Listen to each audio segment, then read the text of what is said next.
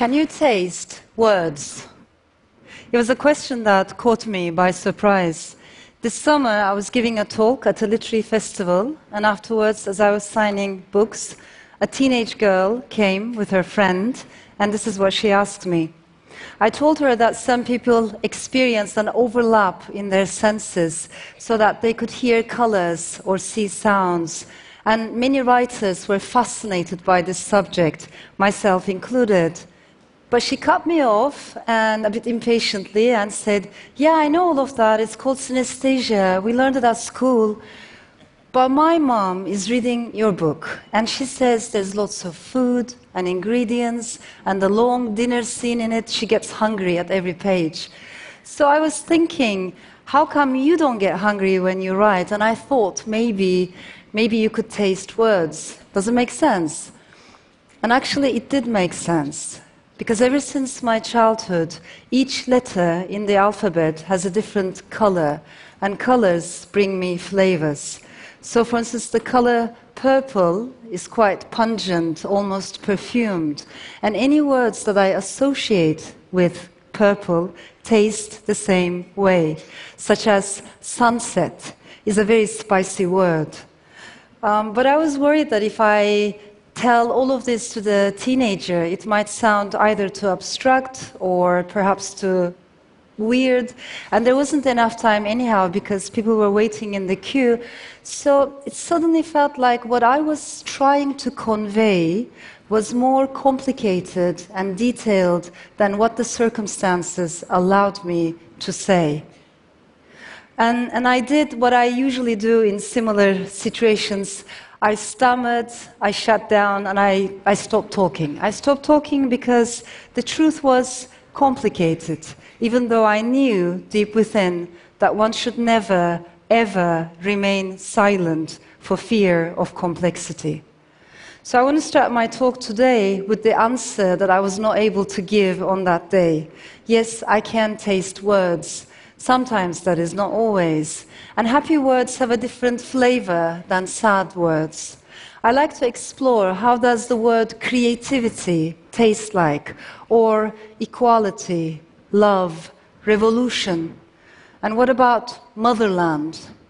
These days, it's particularly this last word that troubles me. It leaves a sweet taste on my tongue, like cinnamon, a bit, a bit of rose water, and golden apples. But underneath, underneath, there's a sharp tongue, like nettles and dandelion.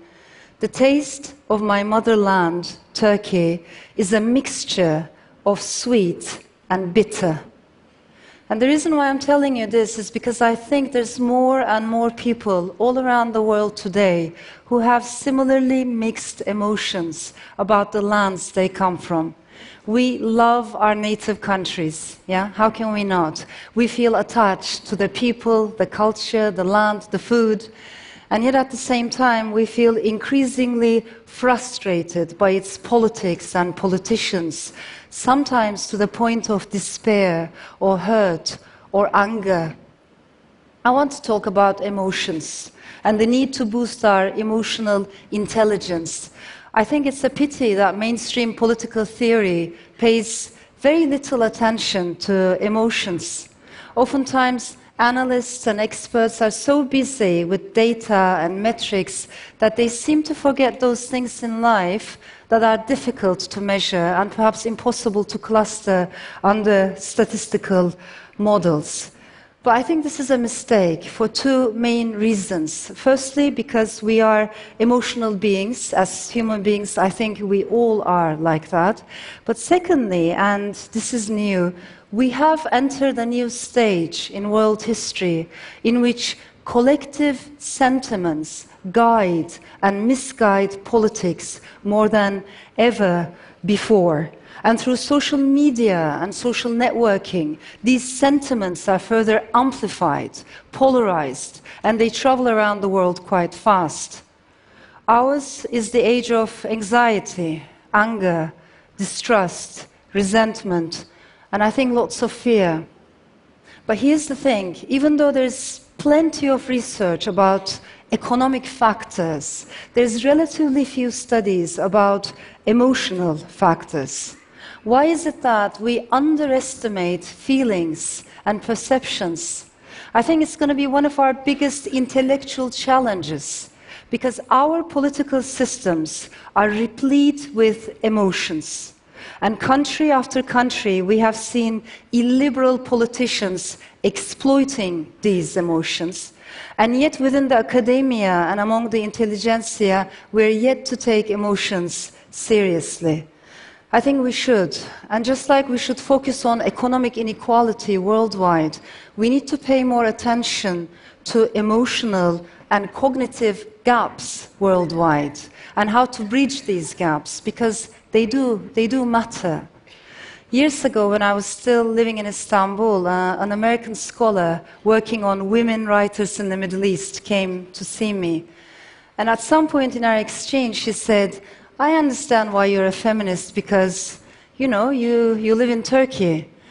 And I said to her, I don't understand why you're not a feminist because, you know, you live in America.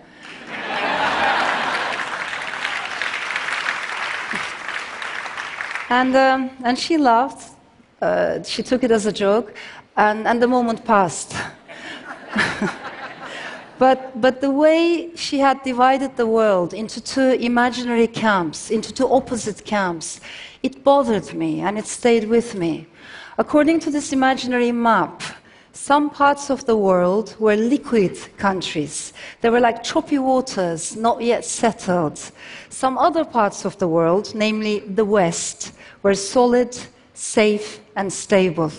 So it was the liquid lands that needed feminism and activism and human rights. And those of us who were unfortunate enough to come from such places had to keep struggling for these most essential values. But there was hope, since history moved forward, even the most unsteady lands would someday catch up. And meanwhile, the citizens of solid lands could take comfort in the progress of history and in the triumph of the liberal order. They could support the struggles of other people elsewhere, but they themselves did not have to struggle for the basics of democracy anymore because they were beyond that stage. I think in the year 2016, this hierarchical geography was shattered to pieces. Our world no longer follows this dualistic pattern uh, in the scholar's mind, if it ever did. Yeah? Now we know that history does not necessarily move forward. Sometimes it draws circles, even slides backwards, and that generations can make the same mistakes that their great grandfathers had made. And now we know that there's no such thing as solid countries versus liquid countries. In fact, we are all living in liquid times. Just like the late Zygmunt Bauman told us.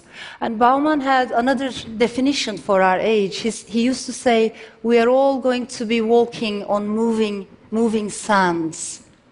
And if that's the case, I think it should concern us women more than men. Because when societies slide backwards into authoritarianism, nationalism, or religious fanaticism, women have much more to lose. That is why this needs to be a vital moment, not only for global activism, but in my opinion, for global sisterhood as well.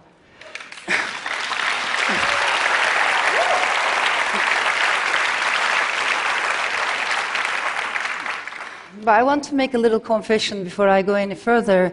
Um, until recently, whenever I took part in an international conference or festival, I would be usually one of the more depressed speakers having seen how our dreams of democracy and how our dreams of coexistence were crushed in Turkey, both you know, gradually, but also with a bewildering speed, over the years I felt quite demoralized. And at these festivals, there would be some other gloomy writers, and they would come from places such as Egypt, Nigeria, Pakistan, Bangladesh, Philippines, China, Venezuela, Russia and we would smile at each other in sympathy, this camaraderie of the doomed. and you could call us WODWIC, Worried and Depressed Writers International Club. But then things began to change, and suddenly our club became more popular, and we started to have new members. I remember. I remember Greek writers and poets joined first, came on board. And then writers from Hungary and Poland. And then, interestingly, writers from Austria, the Netherlands, France. And then writers from the UK, where I live and where I call my home. And then writers from the USA. Suddenly, there were more of us feeling worried about the fate of our nations and the future of the world.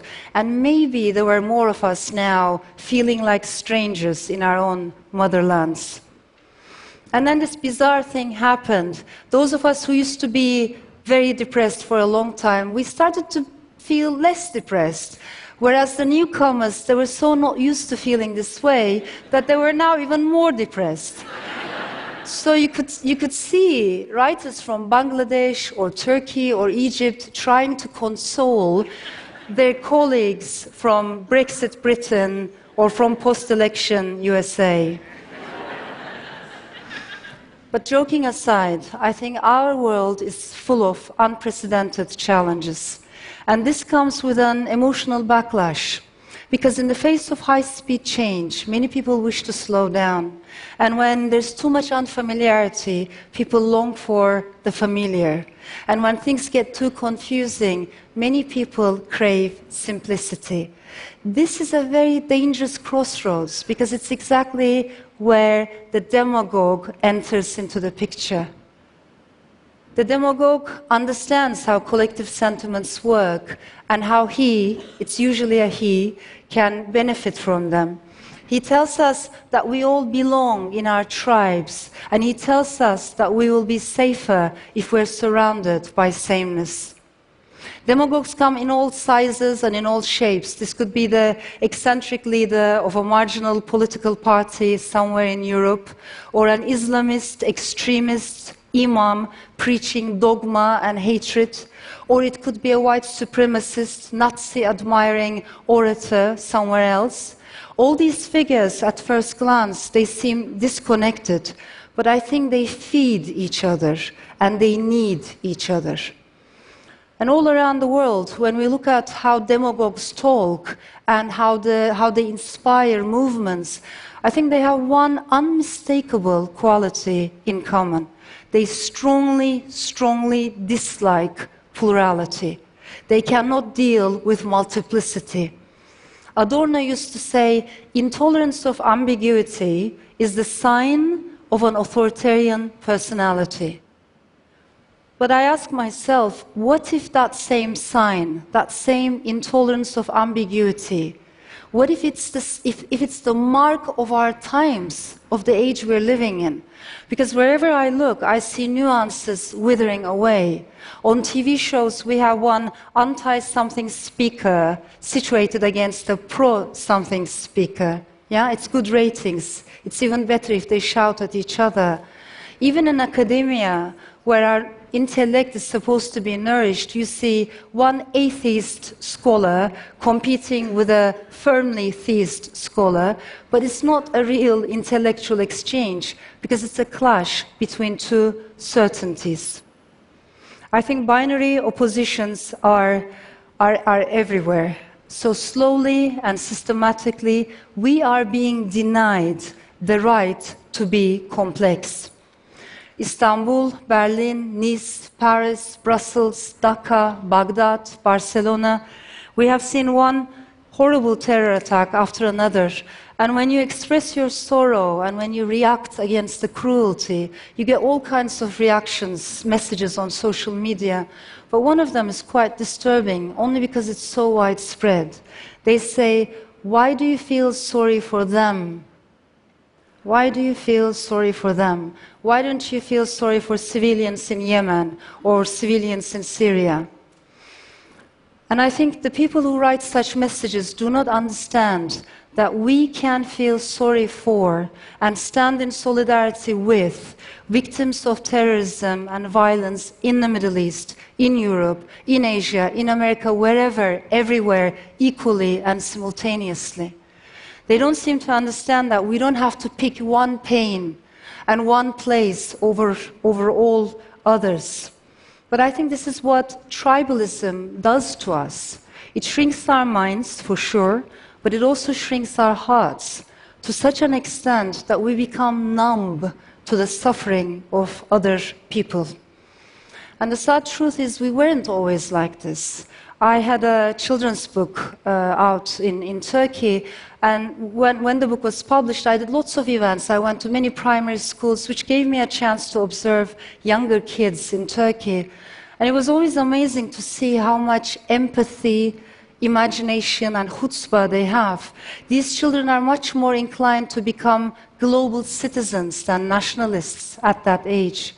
And it's wonderful to see when you ask them, so many of them want to be poets and writers, and girls are just as confident as boys, if not even more. But then I would go to high schools, and everything has changed. Now nobody wants to be a writer anymore. Now nobody wants to be a novelist anymore. And girls have become timid, they are cautious, guarded, reluctant to speak up in the public space because we have taught them, the family, the school, the society, we have taught them to erase their individuality. I think East and West, we are losing multiplicity, both within our societies and within ourselves. And coming from Turkey, I do know that the loss of diversity is a major, major loss. Today, my motherland became the world's biggest jailer for journalists, surpassing even China's sad record. And I also believe that what happened over there in Turkey can happen anywhere. It can even happen here. So, just like solid countries was an illusion, um, singular identities is also an illusion because we all have a multiplicity of voices inside. The Iranian, the Persian poet Hafiz, he used to say, You carry in your soul every ingredient necessary to turn your existence into joy. All you have to do is to mix those ingredients. And I think mix we can. I am an Istanbulite, yeah, but I'm also attached to the Balkans, the Aegean, the Mediterranean, the Middle East, the Levant. I'm a European by birth, by choice, the values that I uphold. I have become a Londoner over the years. I would like to think of myself as a global soul, as a world citizen, a nomad, and an itinerant storyteller. I have multiple attachments, just like all of us do. And multiple attachments means multiple stories. As writers, we always chase stories, of course, but I think we're also interested in silences, the things we cannot talk about, political taboos, cultural taboos. We're also interested in our own silences. I have always been very vocal about and written extensively about minority rights, women's rights, LGBT rights. But as I was thinking about this TED talk, I realized one thing I have never had the courage to say in a public space that I was bisexual myself because I so feared the slander and the stigma and the ridicule and the hatred that was sure to follow. But of course, one should never, ever remain silent for fear of complexity.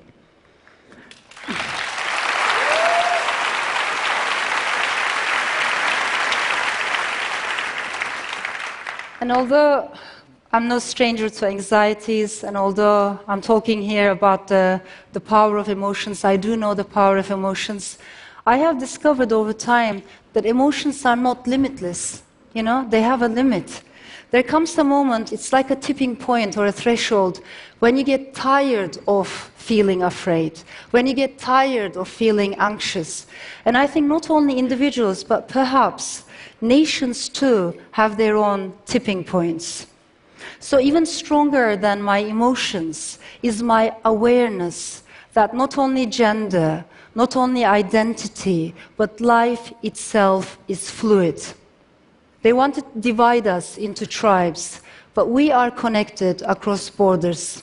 They preach certainty, but we know that life has plenty of magic and plenty of ambiguity.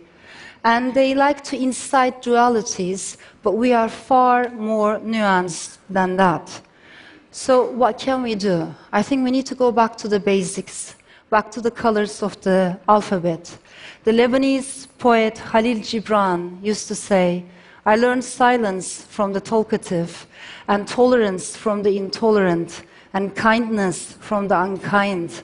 I think it's a great motto for our times. So, from populist demagogues, we will learn the indispensability of democracy. And from isolationists, we will learn the need for global solidarity.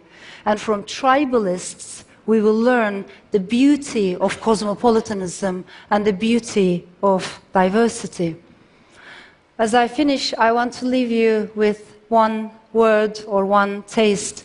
The word yurt in Turkish means motherland, it means homeland. But interestingly, the word also means a tent used by nomadic tribes.